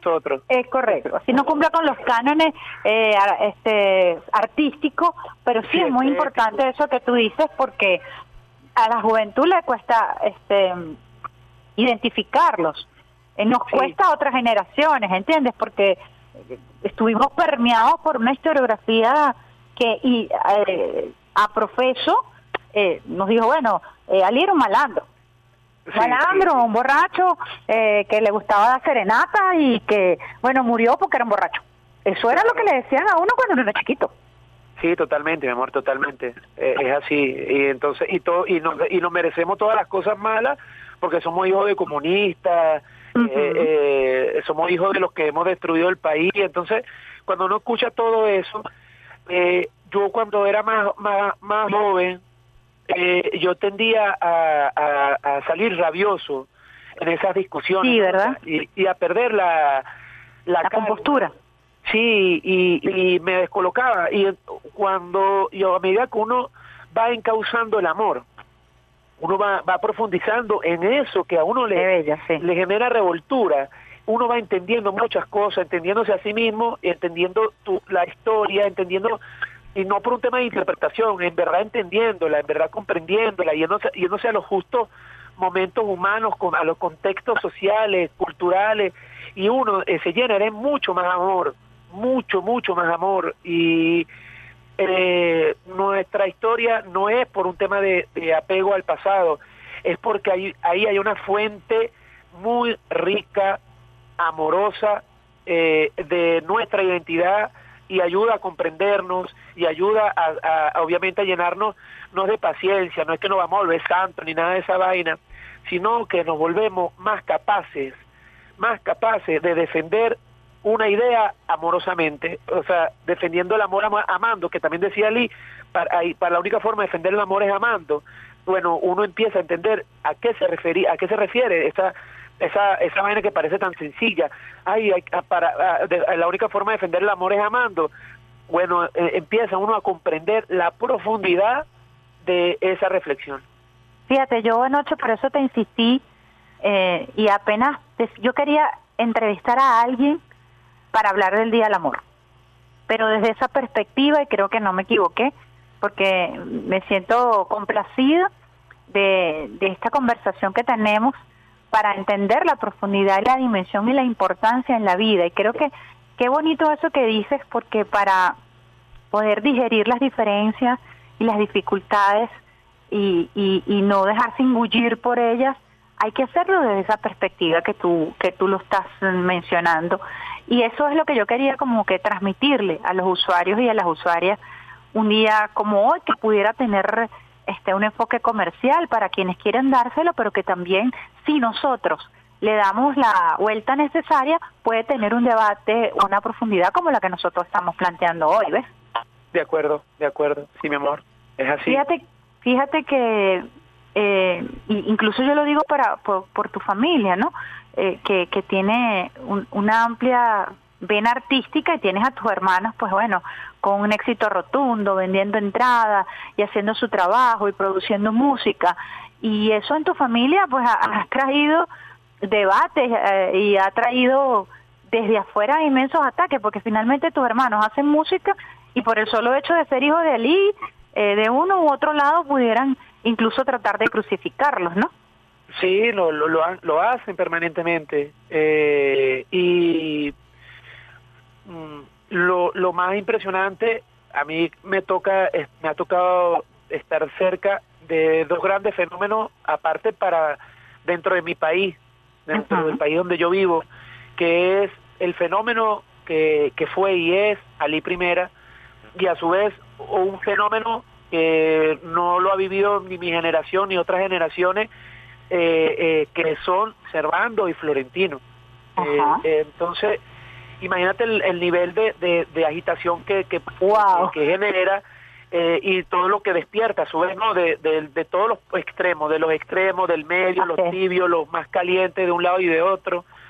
Y, y tal cual y eh, eso, eso cómo se vive eso en familia cómo se vive cómo cómo se vive es natural o cómo cómo se vive eso natural mi amor totalmente natural. No no no hay otra forma. Con la naturalidad de, de las relaciones humanas no es decir eh, de, la, de las diferencias las discusiones el abrazo la lágrima la sonrisa constante eh, las peleas, los, los distintos puntos de vista y la defensa poderosa y apasionada de cada punto de vista, eh, seguida eh, de, de, otra vez del abrazo y del chiste.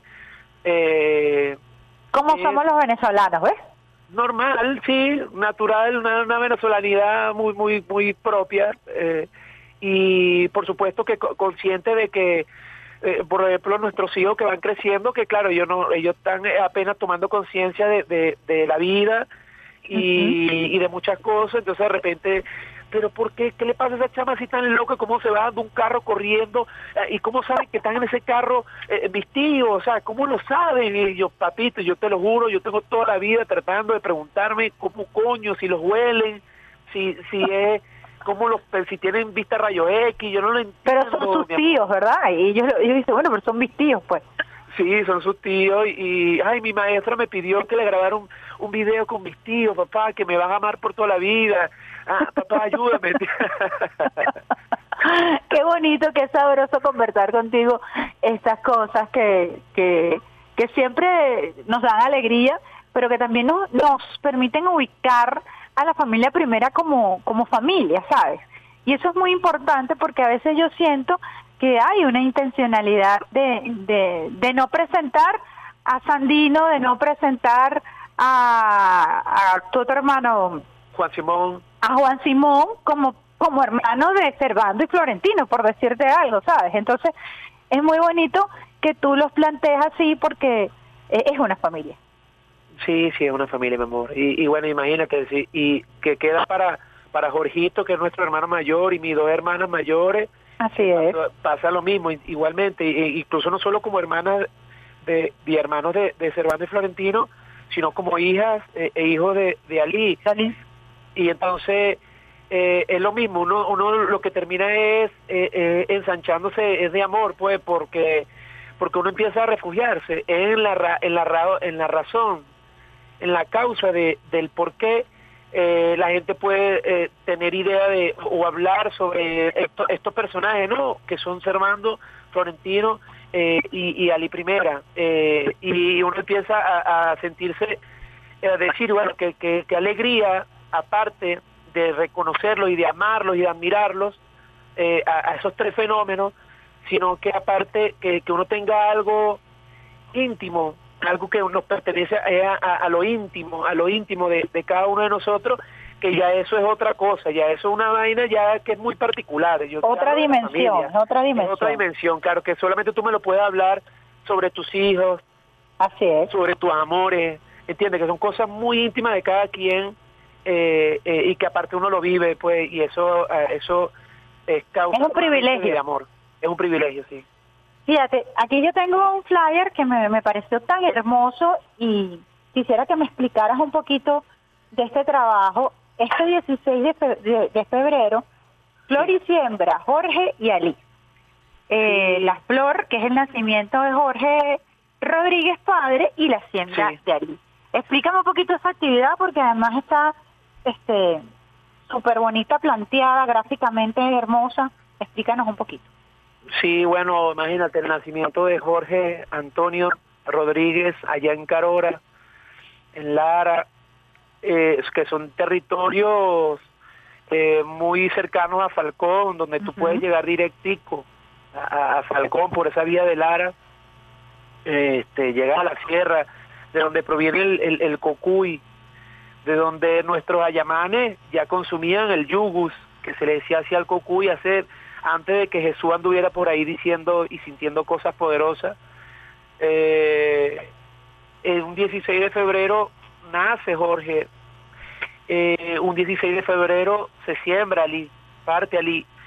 Nosotros tenemos rato insistiendo en que es importante que nuestras generaciones comprendan que si es verdad que a todos los que nos inclinamos a favor de una revolución, los que tenemos sentimientos y acción pro-revolucionaria, eh, en estos tiempos nos llaman chavistas, tiene que ver por un contexto y tiene que ver con una, una situación, eh, eh, una circunstancia humana eh, y, y de un tiempo, de nuestro tiempo, ¿no? Pero que el tiempo independentista ha tenido demasiada referencia y, y venimos de hace mucho rato luchándonos esto, eh, que todavía está por conquistarse eh, eh, y que Chávez definitivamente lo- a nuestras generaciones lo, lo trae a la vista, lo pone a la vista, lo hace visible y logra una victoria electoral que tantos años anheló lo- lo- la sociedad a favor de una revolución. Y, y que era importante que, que no solo nos quedáramos con, con, con Chávez como referencia, sino que más bien viéramos la riqueza que teníamos, no para disminuir a, Chávez, no, esto no, no, no es eso, no, no caigamos en ese chantaje, es para potenciar nuestra, nuestras generaciones y nuestra humanidad, nuestra, nuestra estirpe independentista, en donde Jorge Rodríguez forma una parte vital, eh, en donde hay tanta gente que, que, que, que dio su vida, que se trasnochó, que se madrugó pensando cómo lográbamos eh, eh, salir de, una situación calamitosa, una tragedia que nos llevaron los, el bipartidismo, nos llevó el bipartidismo eh, traicionero eh, por Venezu- en Venezuela por más de, de, de 40 años. Entonces, sentimos cuando cuando nosotros bueno siempre curiosa la historia eh, eh, quisimos destacar coño que Jorge había nacido el mismo, un mismo día no el mismo día sino la misma fecha en la que Alice parte. Y entonces y en febrero en febrero que en, en también Bob Marley Un febrero el rebelde, de pues. febrero sí. Imagínate, Bob Marley también nace en febrero Así es, Sucre. así es. o sea cuánta gente eh, eh, eh, siembra por decirlo así y es flor en este mes de febrero es mucha. Es un, es un mes muy poderoso es un mes muy poderoso. No sabe que, no, que si- misterio de la ciencia qué carajo será este pero un mes con una carga muy poderosa eh, así como lo es julio este y eh, sentimos la necesidad de bueno de de poner un cable a tierra a nuestras generaciones y hablar también de Jorge Rodríguez eh, eh, que a su vez es, es hablar de toda esa generación de toda esa juventud que que está abriendo camino, ¿vale? Porque, fíjate, Sandino, o sea, estamos aquí por un conjunto de circunstancias y Ah, ha sido una lucha muy, muy ardua. Tenemos muchos mártires eh, que se fueron quedando en el camino, pero que nos fueron eh, allanando esta vía y que hicieron de esta vía eh, con su sangre un camino fértil, hay que decirlo así, porque esos ejemplos, esos referentes, y por por eso agradezco tanto que hayan decidido tomar ese día 16 como, como un punto de partida para este tipo de discusiones, que lo haga un joven que a lo mejor no creo que hayas conocido a, Jorge Rodríguez, pero que, no no que, que lo conoces, porque Sí. estás trabajando y conoces la importancia de su lucha. Y hay tantas cosas.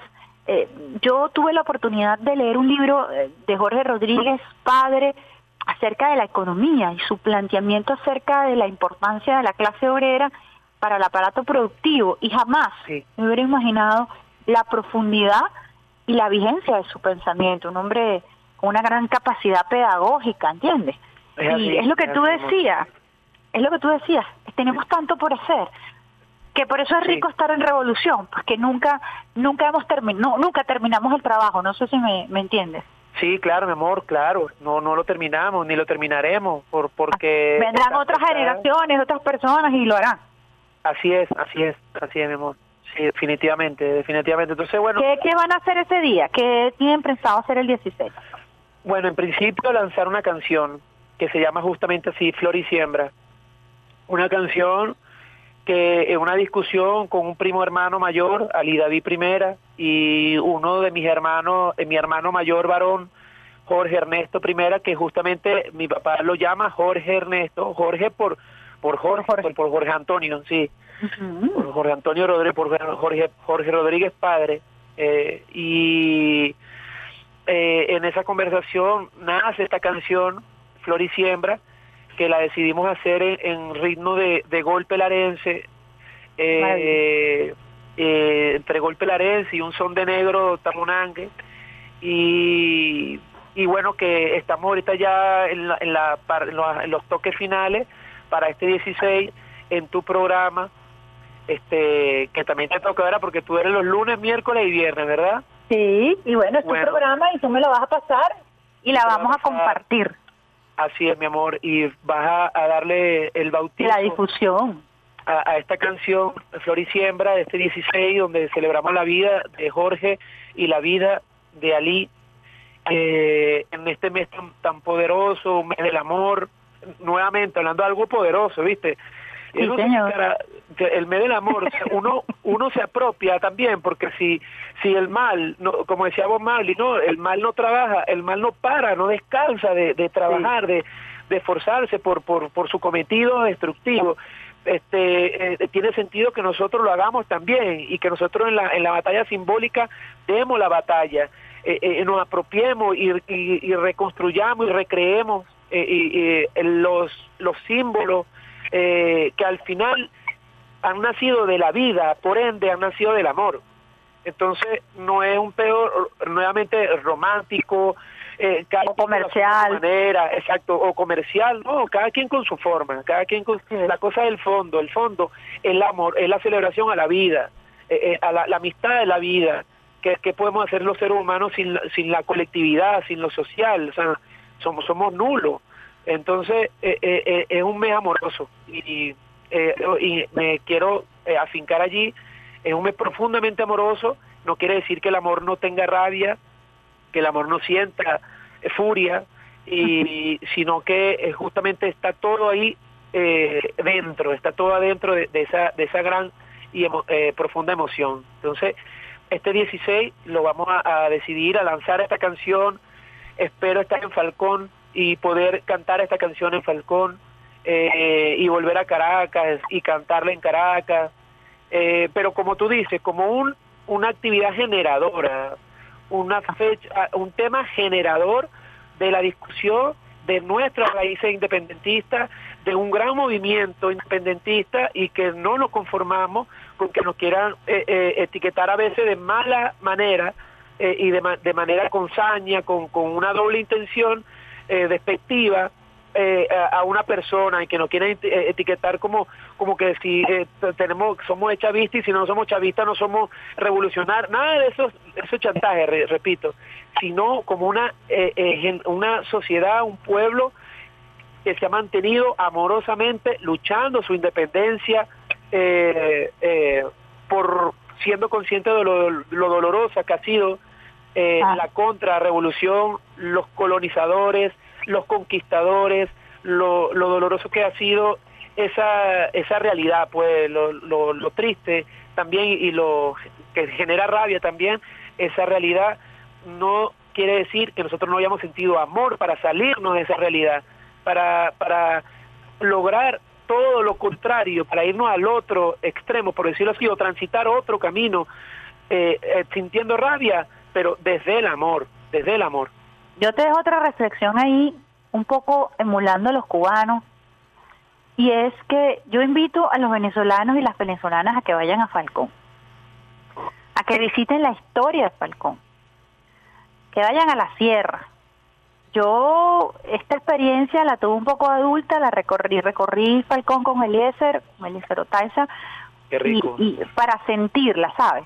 Para sentir esa tierra y turísticamente hablando, tenemos que hacer un turismo ideológico histórico de nuestra lucha. Porque ahí tenemos unos negros, unas negras, que dieron batallas impresionantes, las primeras revoluciones de los primeros negros que se alzaron, eh, que está entre eh, eh, las, las minas de Buría y, y el negro Miguel, y esas Así es. historias impresionantes se dieron en Sí. esas tierras. Es así. Y la Así primera mismo. revolución que se dio en este continente fue la del negro Miguel. Que bueno, él quería hacer una monarquía porque eso era lo que él tenía en la mente, pero en realidad lo que quería era liberar Es con su. Sí, sí, esposa a los negros y a las negras que venían siendo explotados de manera brutal cuando llegaron los primeros invasores acá y se centraron entre Valencia, entre Yaracuy y entre Falcón. Es. Esa, esa leyenda está por ahí, por esas tierras, ¿ves? Entonces Sí, yo, sí, sí. Un, uno de los trabajos que también tenemos que hacer, Sandino, y creo que ustedes puedan hacer un, un con ese movimiento que es tan motivacional, invitar a la gente a Falcón, crear sitios en donde ustedes tienen allá centros culturales. Eso es muy importante, que nuestra gente vaya, visite donde nació Ali, pero visite también todo lo que rodeó Ali para que allí fuera Ali, que es Es esa lucha, que es ese pueblo, esa resistencia, ¿no te parece? Sí, muchísimo, importantísimo. Me parece una, incluso una gran propuesta a, a, a quienes tienen también tareas importantes y responsabilidades en el área turística de este país. Así es. eh, eh, que, que se arme una ruta. eh, Es cierto que, que Cuba tiene una, un, un gran desarrollo en ese sentido. En el desarrollo cultural tenemos mucho que aprender. Hablamos mucho de Cuba y pareciera que no pudiéramos aprender grandes cosas. en lo es. cultural ellos eh, aportaron en las artes, etcétera, etcétera, etcétera, eh, que es el, el turismo, eh, el, a lo mejor le llamamos ideológico, pero tiene que ver con el turismo eh, de, de Histórico. patria, el turismo, así mismo, el turismo histórico eh, patriota, independentista, eh, Andresote, José Leonardo Así es. Chirino, Así es, eh, y es, una, es un territorio cargado de, de, de una gran riqueza eh, y, y de una historia también eh, eh, triste eh, en muchos aspectos, eh, y, pero muy inspiradora, muy motivadora en, en otros, que, que bueno, que es lo que a nosotros al final no, nos queda, pues, quedar motivado y motivar a que otros también lo sepan y, y así amen, amen. ¿Por, por qué? La razón, ¿por qué amar tanto este territorio? ¿Por qué eh, eh, hablamos tanto de, de este territorio? ¿Por qué nos empeñamos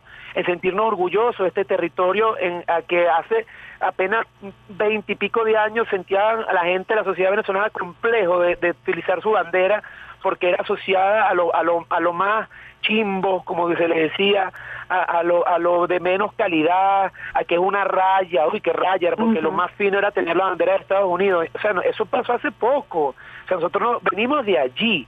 Hace 20 Eh, años. El cocuy apenas se legalizó hace hace menos de, de 15, hace 15 años aproximadamente. Claro. Nosotros venimos, es de esa historia, nosotros, eh, eh, y es una historia reciente. Pudiéramos hacer una así. encuesta, Sandino, de quién ha probado y quién conoce el cucuy. Ah, exactamente, exactamente. Y una es buena muy encuesta. poco. Seguramente poco, conoce 100% el whisky o el vino o la cerveza, pero el cocuy no. Entonces le dejamos eso, no para promover bebidas alcohólicas, sino para promover de dónde venimos Nuestra historia. y cuáles son nuestros sabores y cuáles son es. eh, cuáles son nuestros gustos, cuáles son nuestras papilas gustativas. Fíjate, no me equivoqué, Sandino, al escribirte anoche, al empeñarme en que vinieras a compartir con nosotros. Me siento súper recargada de energía y estoy seguro que los usuarios, las usuarias también, con esta conversación hoy día del amor, en este febrero extraordinario, rebelde, agradecida, ¿verdad?, por tu compañía. Un mensaje final a los usuarios y las usuarias de, de Radio Nacional de Venezuela.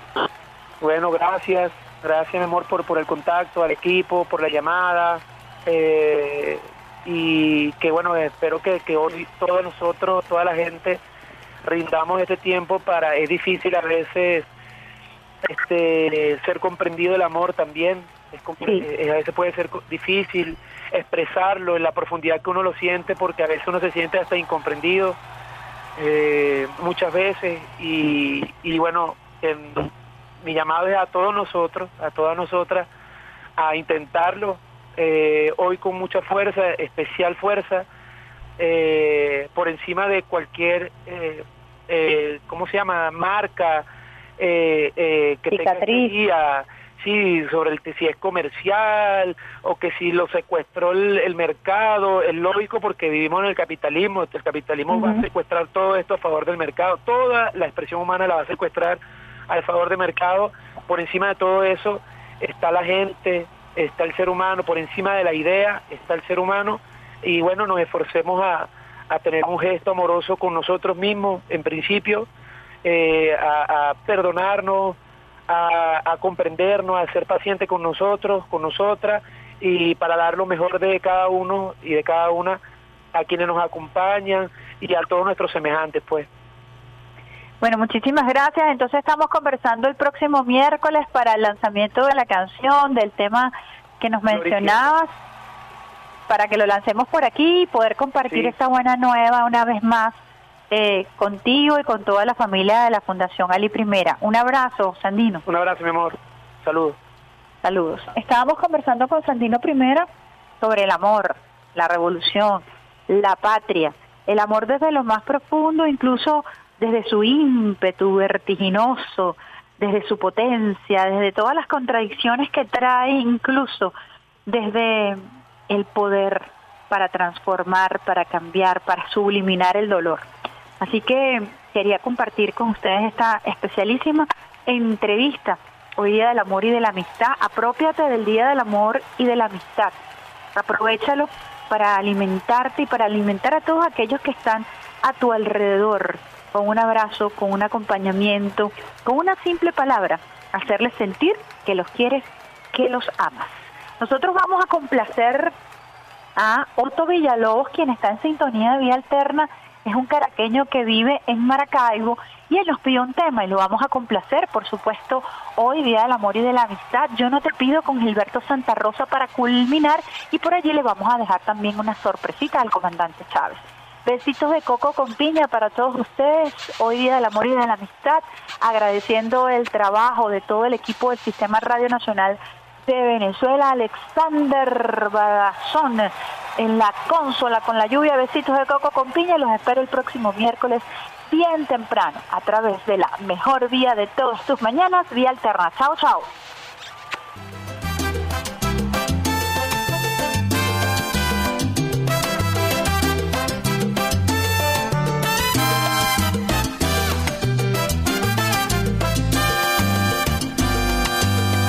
Yo no te pido un salto en el vacío,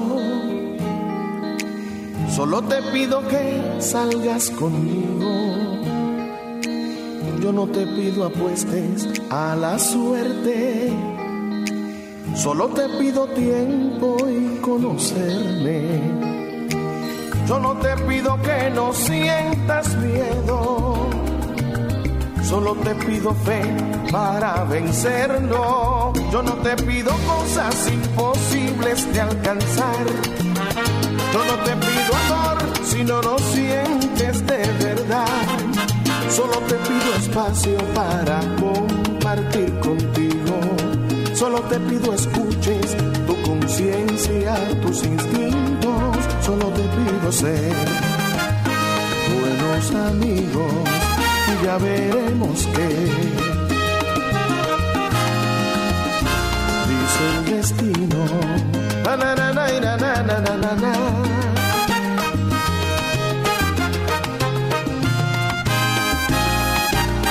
Yo no te pido hacer una locura. Solo te pido sepas que me gustas. Besos ni promesas, solo te pido hablar mientras lo piensas. Solo te pido que no sientas miedo. Solo te pido fe para vencerlo. Yo no te pido cosas imposibles de alcanzar. Yo no te pido amor si no lo sientes de verdad. Solo te pido espacio para compartir contigo. Solo te pido escuches tu conciencia, tus instintos. Solo te pido ser buenos amigos y ya veremos qué. Dice el destino. La, la, la, la, la, la, la, la,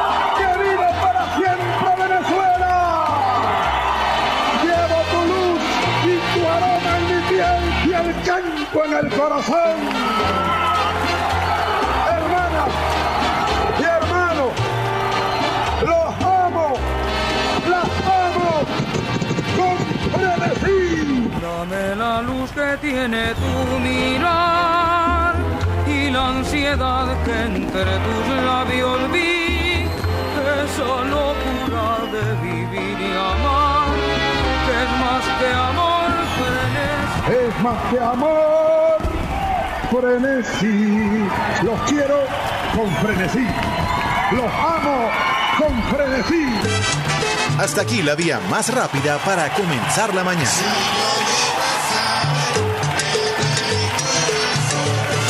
Esto fue Vía Alterna.